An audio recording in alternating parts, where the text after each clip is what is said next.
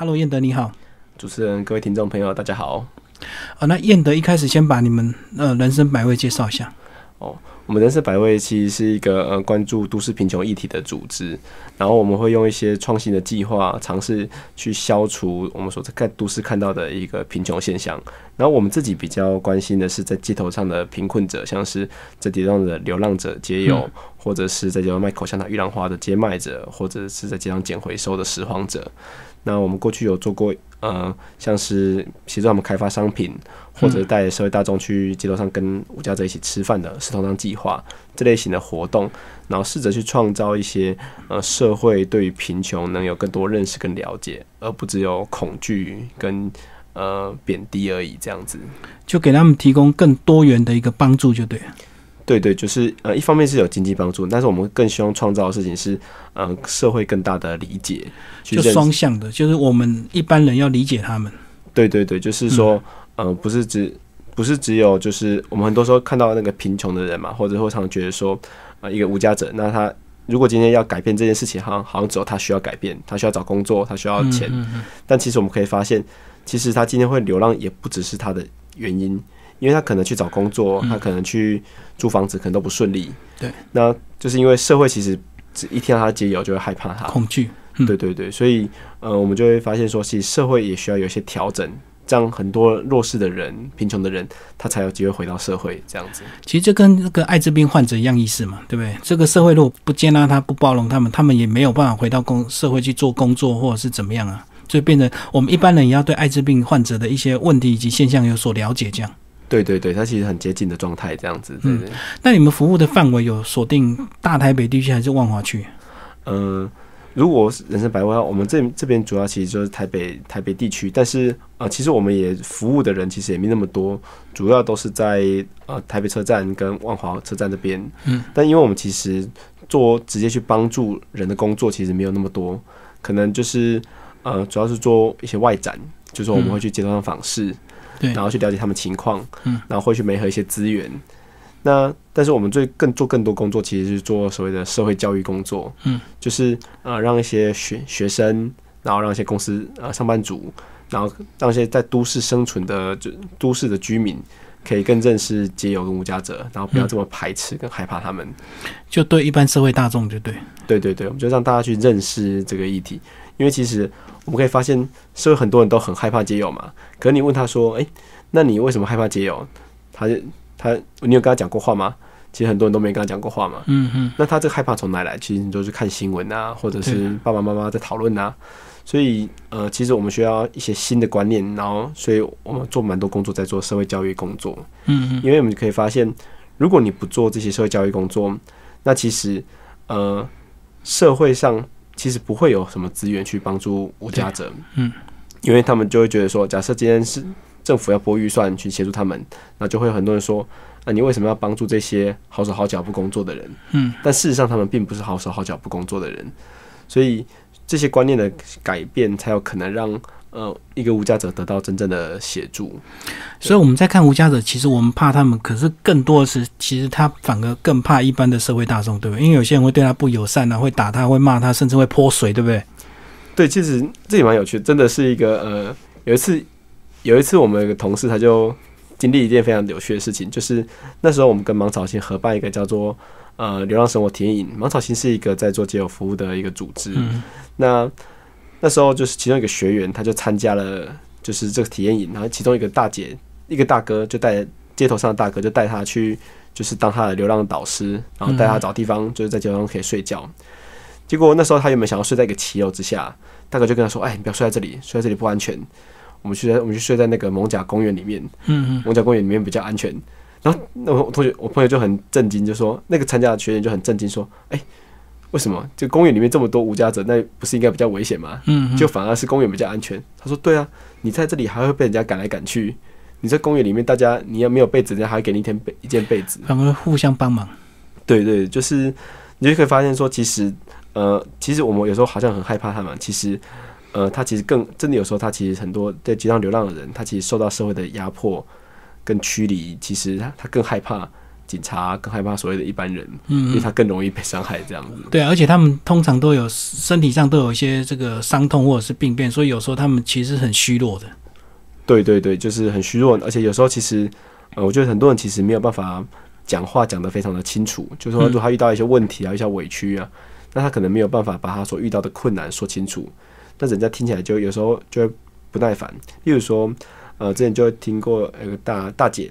那他自己就是他行李不见了，嗯，那他就跟警察说：“我行李不见了。”然后警察就跟他说：“哦，那你干嘛不把东西收好？”那可这是一个很奇怪的事情，就是你想象一下你，如果你跟有一天你东西被偷了，你就跟警察说：“我东西不被偷了。”那警察说：“你干嘛不收好 哦，所以警察先看他的形象，知道他是街友，所以对他不友善就对了。？”对，就是他，然后对，那警察就会问嘛，然后就说：“你不说啊，那你东西为什么被在哪里不见？”那其实大姐她其实有一点呃视觉失调，哦，讲不清楚。对，她就没办法讲清楚，所以她其实问到最后的时候，就是然后警察就呃听得不耐烦。那其实也不是只有警察，有时候就是不管是路人啊，很多社会大众在听的时候，你都很容易觉得说啊，你都讲不清楚，或者你是不是骗人的。所以你就发现，在街上，其实有时候遇到自己遇到委屈的时候，都不一定有机会把那些他遇到的困难讲得很清楚。我觉得这也是一个很容易被压迫或啊、呃受受困的一个原因，这样子。嗯嗯，接下来我们来谈这次的《贫穷人的台北》。你们从二零一七年第一年，今年是第三年办，从一开始当初是怎么样集结这么多 NGO 一起来办这这么大型的一个活动？呃，我们最最一开始的时候，就是这其实是好几个组织大家一起合力办。那最最一开始哦，其实我们都会有感于一个问题，就是说，呃，我们所服务的贫困者，就贫穷者，有些人服务的是无家者嘛，那有些人服务的是单亲的嗯父母或者是家庭，有些人服务青少年。那大家都有个共同状态，其实都是贫困、贫穷这个状态。嗯那可是你会发现，一个人如果在贫穷状态的时候，就很容易被误会，就是大家其实根本不太认识什么叫做贫穷，因为在这个社会里面，如果你很穷，其实是不太你你是不太愿意讲出愿意讲出来的。嗯，就像我们小时候，你如果今天家里，今天学校里面有一些孩子，他们是低收或中低收，那他们老师提提到他们的时候，一定就基本上不会告诉你说谁家里是这样子。对你如果写一些这个调查表，你一定会写一些小康啊，你绝对不会想清寒那种。对，除非你真的藏不住了或怎么样的，嗯那其实大家其实大家很多时候贫穷是很容易一个很想要被隐藏起来的状态，是，所以我们去探究这件事情，就可以发现为什么会这样子。就贫穷是一件很丢脸的事情吗？是一件不对的事情吗？嗯其实也不是，它反而就是在现代这个社会里面，我们就很容易用你赚多少钱来衡量你是不是一个成功的人嘛。嗯嗯当然这也无可厚非，可是对于没有钱的人来说，他就很容易被当做是一个很失败的人。嗯，那呃，当然没有人会想被当做很失败的人，所以说很多人都倾倾向去隐藏这样的一个状态。嗯所以我们可以发现，在在台湾，其实我们其实真正落入生活贫困状态的人，其实比我们想象来的更多。嗯，就之前就有一本书叫做《制造低收入户》，它里面就有提到说，一个呃已发展的国家，大概像跟我们可能国情比较接近日本、韩国，它大概一个国家有百分之十的人是属于就属于那种贫穷的状态，也就是说你的生活的支出会大于你生活的收入。嗯，可是，在台湾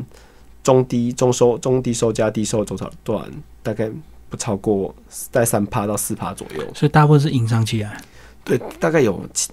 七趴六趴到七趴的人，他其实是因受补助而未受补助，嗯嗯，他也不一定是隐藏起来，他有时候可能就想申请，申请不到。嗯嗯我们所遇，我们所像我们自己所认识的很多无家者，很多时候就遇到这个情况，他就已经身无分文了，可他就拿不到低收。对对对，有有些制度上的缺陷就对，他可能有背负着一些财产或什么样的。对对对，那包含就是说，他可能就算他没有财产，那你今天你是一个就是呃没有明显的残疾的一个成年人，那你还是会有一个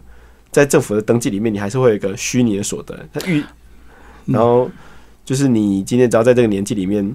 那你只要就算你没有工作，他还是假设你有工作能力，你应该可以赚到这些钱，所以你不应该拿这些钱。他假设你一定会有一个工作的金额就对了，不管你有没有真的工作，但就是他认定你一个月应该有一两万块的产值来来去算你的这个收入。对对对，除非你有身身心障碍证明，或者是你有年老，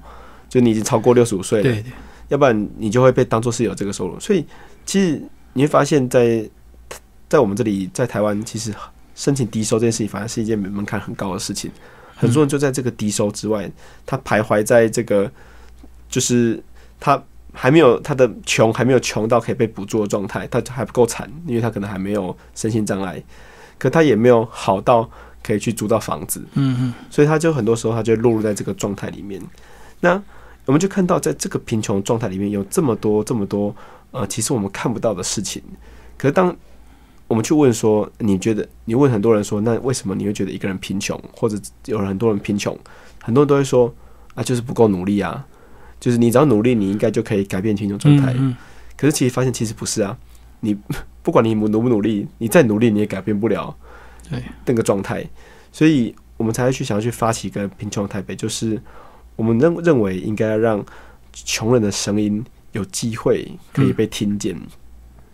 那 让他们可以去让一个人如果身处贫穷状态的时候，他不需要再躲躲藏藏，他不需要就觉得自己很羞耻，而是我就我今天贫穷虽然是一个很不舒服的事情，但是我应该可以代表我自己去说出我现在的困境。那社会才是应该知道，才知道该怎么做嘛，要不然我们就会身处在一个社会，就是我们想象出一个好像很多人他们有这样的需要，然后我们尝试去帮助他们，可这些需求不是他们真的需求，嗯嗯，就是就好像刚刚讲的，就是我们都以为一个人如果是因为不努力才变得穷，所以我们就会叫一个人去努力。可你会发现在街上的很多人都已经是处于那种很破碎的状态，他已经没有家人了，没有朋友了，他也然后他可能身体也不是很好，可是然后结果遇到人家叫帮要帮助他的时候，叫做让你赶快去工作，我帮你找工作什么的，可你就觉得已经万念俱灰，然后你一直被叫去工作，其实根本就帮不到你。嗯，对，所以我们就觉得说，你想要，其实贫穷台北真正想做的事情，其实就是，当我们想要真正去解决或帮助一个人的时候，其实你要应该要先倾听到这个人的声音，他到底需要什么？对他到底需要什么，那他能不能把他有没有办法把这件事情讲出来？而且每个人都有不同的问题，绝对不能够说呃，全部人这个没钱人都去工作就解决问题，不是那么简单的事情。对对对，就我觉得，反正很多时候其实，呃，问题真的也没有这么的难说，你一定要帮他找工作或者帮他找到钱。有时候我觉得他就只是一个理解，你理解人家现在是属于什么状态，就好像有些人会在街上卖口香糖、玉兰花，嗯，可是很多人就觉得他们是骗人的，对，但事实上人家就只是在街上卖个花讨生活。嗯，那那你就你今天你不想买就不要买也没关系，可是你也不需要觉得对方是骗人的，你也不需要检举他，就是他其实我们可以花更多时间去同理很多身在那个困境的人，嗯。而不是很快的就把他当做是一个不好或不对的人。嗯，对，所以呃，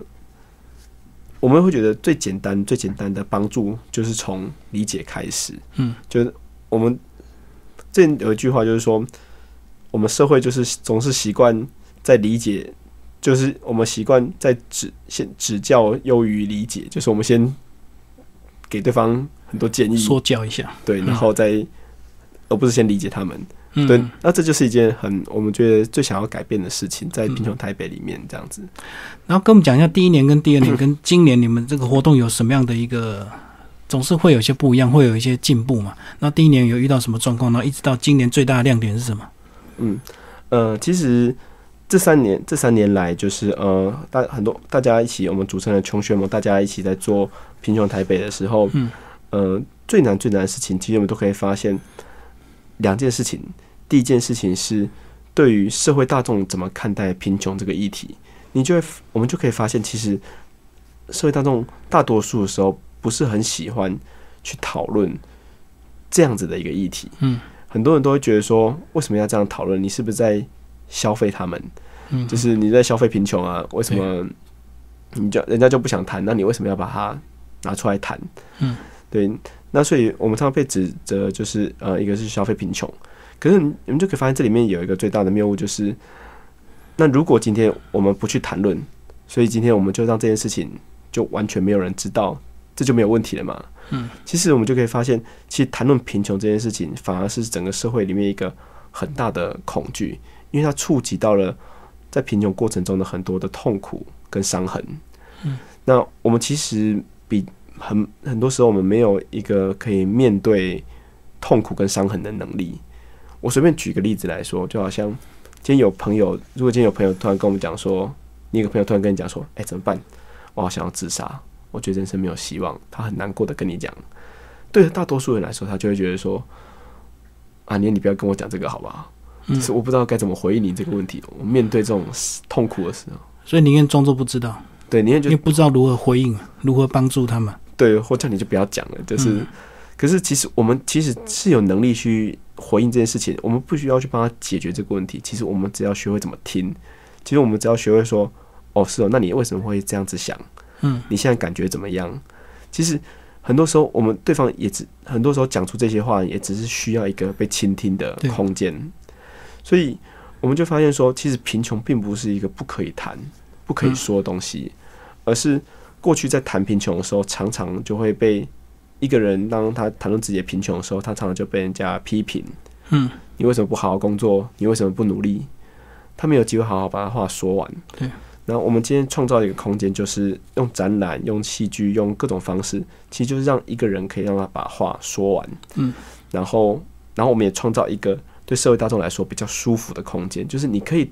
听完这些事情，呃，你不需要把这些事情的责任都放在你自己身上。嗯。就是听是一回事，你有没有能力帮助是一回事。就听理解他们就够了。对对对，嗯就是我们觉得就是能做到这样子就已经很好了，它就是一一个很大很大的进步。所以我们一年一年的，其实就是我觉得一个最大的进步就是我们可以创造更多可以去聆听贫穷的可能性跟机会，用电影，嗯用更多元就更多元展览的方式，然后有有时候是。而且它多元其实包含不只是美彩多元，它有时候包含了就是有些是你远远的看着一个人的故事，有时候你是进去那个现场，直接跟身处在这个经验的人，嗯贫穷者直接对话跟沟通。所以，我们到去年开始，我们有一个很重要的尝试，是我们开始举办了其中一个活动，叫团结之夜，嗯就是让大家有机会直接跟身处在这个状态的人开始聊天。它其实就是一个，呃，我们会找大概今年我们大概找四十位。呃，身处在贫穷状态，他可能在不同地方，可能在街头，有人在住在呃就弱势的租屋里面。那让社会大众去拜访他们，然后等于说你去缴一个学费，然后去拜访他们，嗯然后可以跟在街头上的人或者在弱势租屋里面的贫穷者跟他聊天。嗯，那有产产生一些互相倾听跟认识的机会。那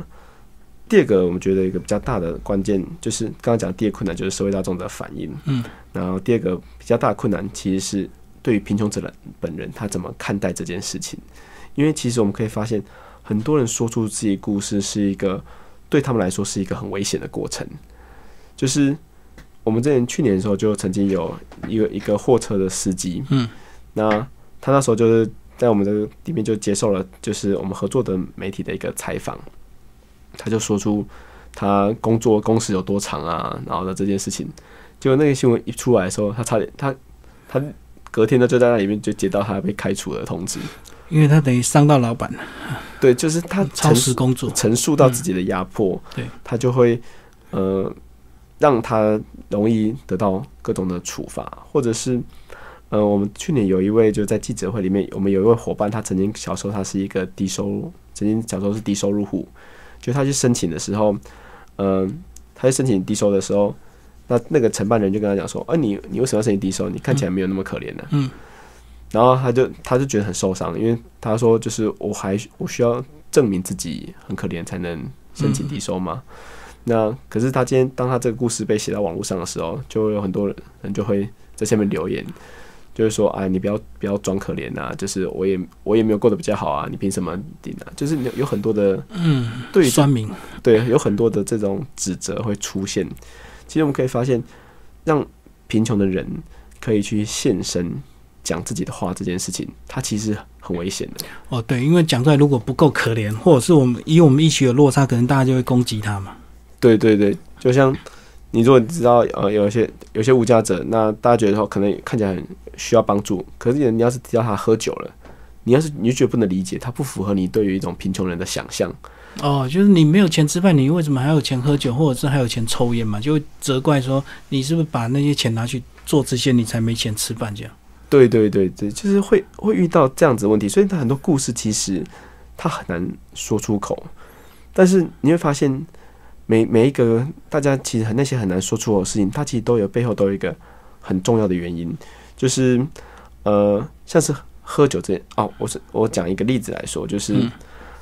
呃，蛮蛮早以前以前有一个那个布丁三姐妹的故事，不知道主持人有听过？有知道，嗯。然后她就是一个呃，好像弱势的家庭的孩子，然后他们就去募款嘛，然后上学，可是他买拿去买了手机、iPhone，买一些奢侈品这样子，后来就被抓到了。然后后面就被人家说你就是骗人的这样子。但是我我其实不知道他们到底是不是真的还假的，可是我我可以看到这样的一个困境很常出现在我们所认识了解认知到的一些贫穷家庭里面，就是很多弱势的孩子反而很容易花钱去买一些奢侈品。嗯，那那中探讨这件事情最后的原因是什么？其实就是因为你身处在一个贫穷的家庭里面，其实很对你来说，大多数处于一个自信匮乏的。所以你需要那些高档的物质啊。对，它就跟很多那种就是像是那个中美国的那个嘻哈音乐一样。嗯，为什么一个黑人的音乐会这么强调跑车啊、手手枪啊，然后黄金啊？它其实就是他用这些物质性的东西，是想要去迎合某一种主流的嗯，成功的样子。嗯，所以他那个就是让自己变得用这个来武装自己，包含为什么很多青少年或者是很多贫穷弱势青少年他们会喜欢刺青。嗯，其实我觉得那个为了保护自己跟武装自己，其实是非常的明显的，就是。他因为没有了每个人都很多很多人都有的自信，他没有这个东西，所以他需要透过这个东西来建立。对，可他很容易被误会成，那我们如果我们从这个角度来想一下，就是啊，你可以理解他为什么要这个东西，其实也不怪他，但就是因为他没有嘛。所以他想要用一些物质来展现，来抵抗他的自卑，就对。对对对，可是对于很多人来说，就会觉得啊，你是不是就乱花钱，或者你就是坏，才会做在这样子想，这样子做。其实我们可以发现，很多贫穷故的选择背后都有一些原因。嗯所以这也是我们今年最重要的主题，就是那些无法被理解的选择。嗯嗯嗯，你在贫穷的时候，其实你能选择的东西真的不多。对，如果你今天你可以在课业上面，你可以在课业上得到一个好的认同，或者在关系上面是被很多人认同的，像个好孩子，那你就不需要去刺青当一个坏孩子。嗯嗯可你就是没有那个选择，你就是一个你回到家就是没有机会好好的读书、嗯去补习，所以你在课业上你不会有好的表现。对，所以你就选了一些还能让你觉得有自信的方法。所以我们就可以看到，在贫穷的状态下，那个选择常常是在很溃很多烂苹果里面选了一个比较没那么烂的。是，可是他常常被认为说，哦，你就是喜欢吃这种烂苹果，对不对？所以，呃，到今年我们我们找了十五十五位主角，那他们说说出自己一个在贫困的状态之下，一个社会当中难以被理解的选择。嗯，而更重要的事情是，他不只是他被迫做这个选择，但是更重要的是，其实他他们其实还是很努力的，在这些很差的选择里面，做了一个他能选的最好的选择。嗯嗯其实我们也想让大家看到说，其实人身处在贫穷状态，一个人还是有他的力量在的。嗯就是他他虽然在那个很多不好的选择之中，可是他还是很努力的选了一个好的。对，就好像我有时候在街头上遇到一些人，那我我之前遇到了一个在做呃街卖的大哥，那街卖很多人不会觉得去卖口香、玉兰花是一个好工作嘛，嗯，可是这个大哥就跟我讲说，我跟你讲，我虽然在做街卖，但是我不会强迫人家去买这个东西，嗯，所以这代表什么意思？代表说他他选了一个，他去强迫人家买东西，用他的可怜用同情去买，一定卖的更好嘛。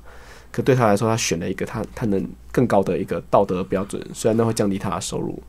很多人在街上，他们常常会发现有这种，他们其实都有自己的道德。例如说，一个就算在骗，就是去榨取人家人头的人，就是说去骗人家卖身份证的人，他也会说：“哦，我就我不会骗那些呃，就是年老的，会不会也不会骗那些女生。就我不会骗那些弱势的会有对象就对，对我会我会选那种看起来比较有能力的人去骗他。那虽然他还是做一件错的事情，可他还是在那个在他那个地方，他很努力的维持住自己一个自己的道德。就是在不道德中维持一些道德，对，对对，所以我觉得这就是一件很很值得让大家去看到的事情，就是这些这些人，这代表什么意思？代表说，其实很多人我们所以为的坏人，他们其实根本就不是坏人。嗯，他们只要能得到更好的选择，他们只要有更好的机会，他们都会成为一般我们所想象中的好人的样子。其实就跟打人，有些人他也坚持他不打女人一样，对对，嗯，不打有些人就有些人不打女人嘛，或者有些人不打小孩啊，偷东西不偷不偷什么人，或者是，然后也有些人就是说，他可能就算他是呃在做黑道，可他他不去卖毒品，嗯嗯，对他们其实都每个人都有自己的选择。他其实就社会其实那个好坏真的，我们在在这个贫穷议题里面看到，其实真的不是这么的一刀分的。对，嗯接下来燕德帮我们讲今年的一些活动跟时间好不好？今年你们有哪一些活动？呃，我们今年其实有九个活动，嗯那包含了呃第一个是展览，然后展览它从十月十七号开始，那其他的活动的话，我们都会可以在呃活动通这个地方可以看到。那我们有讲座活动，嗯，那讲座活动其实就会谈就是四个在呃我们所看到的贫穷最相关的困境，就是从家庭、金钱，然后还有他们的功能跟工作。嗯，那第二个其实就是我们在我们在这次里面，我们有去跟一个剧团合作，就我们举办剧场的活动。嗯，那还有就是呃团结之夜，让大更让大家直接去认识到贫穷的议题。就一般人去家访就对，对，有点像去家访，对对嗯。对。然后还有就是呃木工班拳击拳击体验，然后全体验就是木工班就是呃让跟曾经有贫穷状态的木工的学就是工作者，然后大家一起工作，就一起做有木工专长的这个贫穷者就对，对对对，嗯然后全集的全集的话是由一群都市原住民的青少年跟他们的教练来带带带大家练习。嗯，那还有一个是那个嗯讲座活动，还有一个纪录片啊，哦对，它有个纪录片，一个是他在描写一个在印度这个地方，印度的无家者、对。他们怎么在谈睡觉这件事情。嗯，就在印度的街头的睡觉，其实跟台湾非常不一样。对。对，然后我们想让看到，其实贫穷这个状态，贫穷这个它这个议题，其实在全世界都有非常不一样的面貌。这样子，嗯嗯，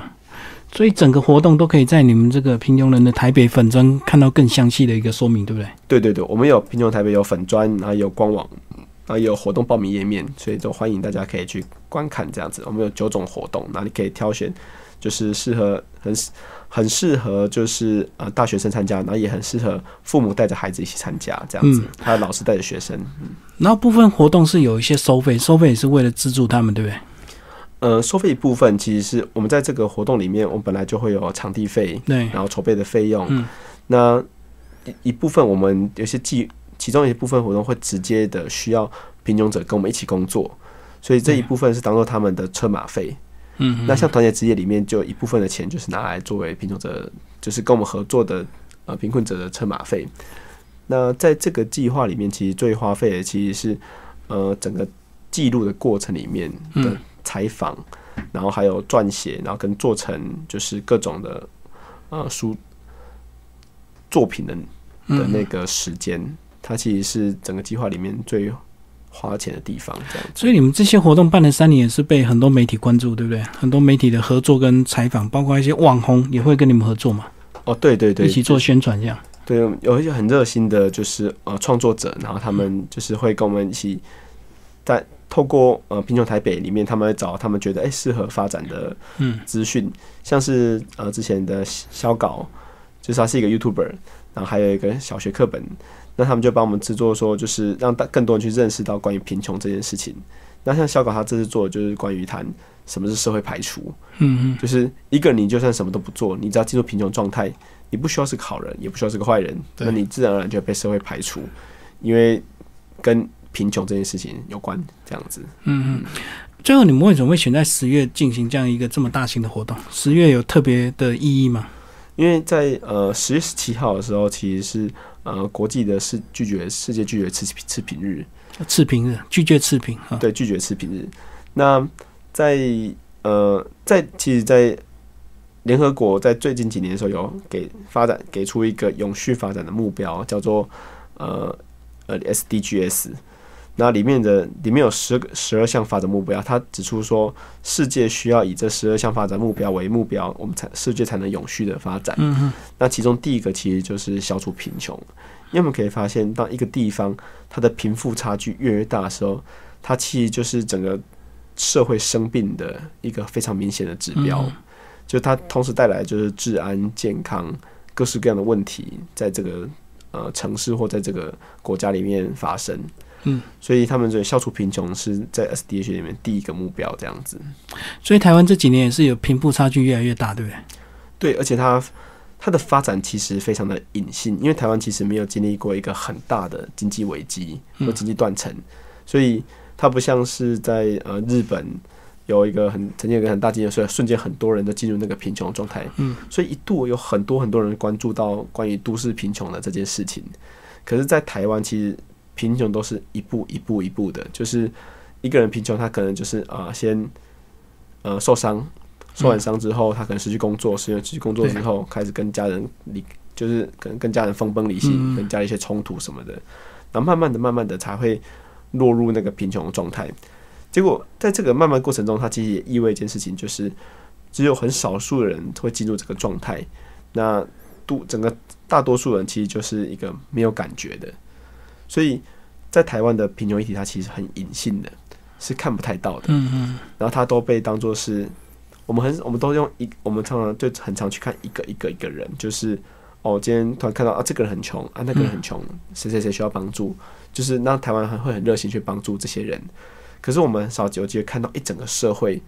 到底为什么产生产出这么多的贫穷者，贫穷者，我们只会看到，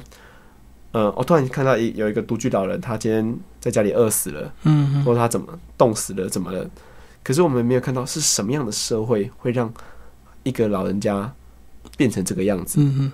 那我们就很少有机会去检讨到整个社会到底出了哪些问题。嗯，其实那个最大的问题就会是我们其实很多时候其实感受不到或意识不到，其实很多人是有面面临困境。嗯，就好像我今天就算状态不好，那你问我怎么了，我也可能跟你说、啊、没事啦。嗯，不想讲，对，嗯。那你也你也看不出来。对。对，那一个老师如果今天看到一个突然看到一个学生辍学了，或他没有来学校，那他也可能也看不出这个孩子到底发生什么事情，嗯嗯。或者是今天一个警察突然在街路上抓到一个带着毒品的青少年，那他看到到底是一个罪犯，还看到的是是一个贫穷的孩子，嗯就是我们看不看得到贫穷在一个人身上状态，我觉得它很大程度的决定了我们社会能不能是一个有能力帮助贫穷，或者是去接住正在落下的人的一个社会，这样子。嗯最后你们这些活动有没有一些公部门的协助啊？就公部门在这些活动的一些角色，呃，目前公部门的角色其实蛮少的，嗯嗯对。那他在第一年、第二年的时候，他提有我们有申请一呃非常少量在几万块的补助，嗯嗯对。但是呃，其实我们也非常期待就是公部门的参与，因为其实公部门在整个计划里面一直都还没有真正的进来这个地方，它一直都还是我们很民间的工作。对，我们期待公部门有更多的力量可以一起进来，这样子。所以其实你们这个都是靠民间你们这几些单位来一起这个办这样的一个活动嘛？对对对，就是对，因为我们就会在我们的，因为我们就在我们的工作里面遇到这个问题嘛，嗯就是就像是呃，很多我们这里有做社区的贫穷家庭的，那他们就会发现说，哎他们有一些服务的孩子，在这个求学的过程中，他是被歧视的，嗯是被社会排除的。我们也可以发现，呃，我们所服务的或盲场前所服务的一些无家者大哥，他们可能去找工作的时候找不到工作，因为他是借由关系，嗯，找房子都会找不到。对，就是我们其实为什么我们这些组织会大大家一起做，就是因为我们的工作就因为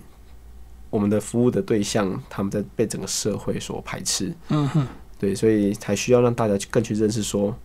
我们为什么不应该去排斥这些呃身处在贫穷状态的人，嗯，这样子。最后这一呃一个大型的活动办下，你们有没有一些这个报告或者是一个这个一个类似一个评估的一个东西，可以让这个社会大众更理解，或者是帮助你们明年再做一个更棒的一个这个机会活动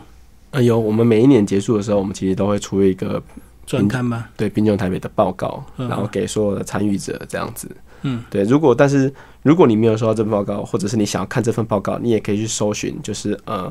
贫穷的台北的成果报告。嗯，对，在网络上都有资料这样子。对都，有书面资料就对，你可以打二零一八贫穷台北成果报告，或者嗯二零一七贫穷台北成果报告。所以今年也会最后结束还是有这样的一个报告。对对，我们会把整个活动大概发生哪些事情，然后参与者的回馈意见，然后以及我们在过程中遇到哪些困难，嗯然后再写在报告里面这样子。就燕德，你希望参与来的这个国人的一个年龄层，你有没有期待？有没有希望更多年轻人来一起理解这样的一个问题，而不是只有呃一般的上班族可能比较会有感觉？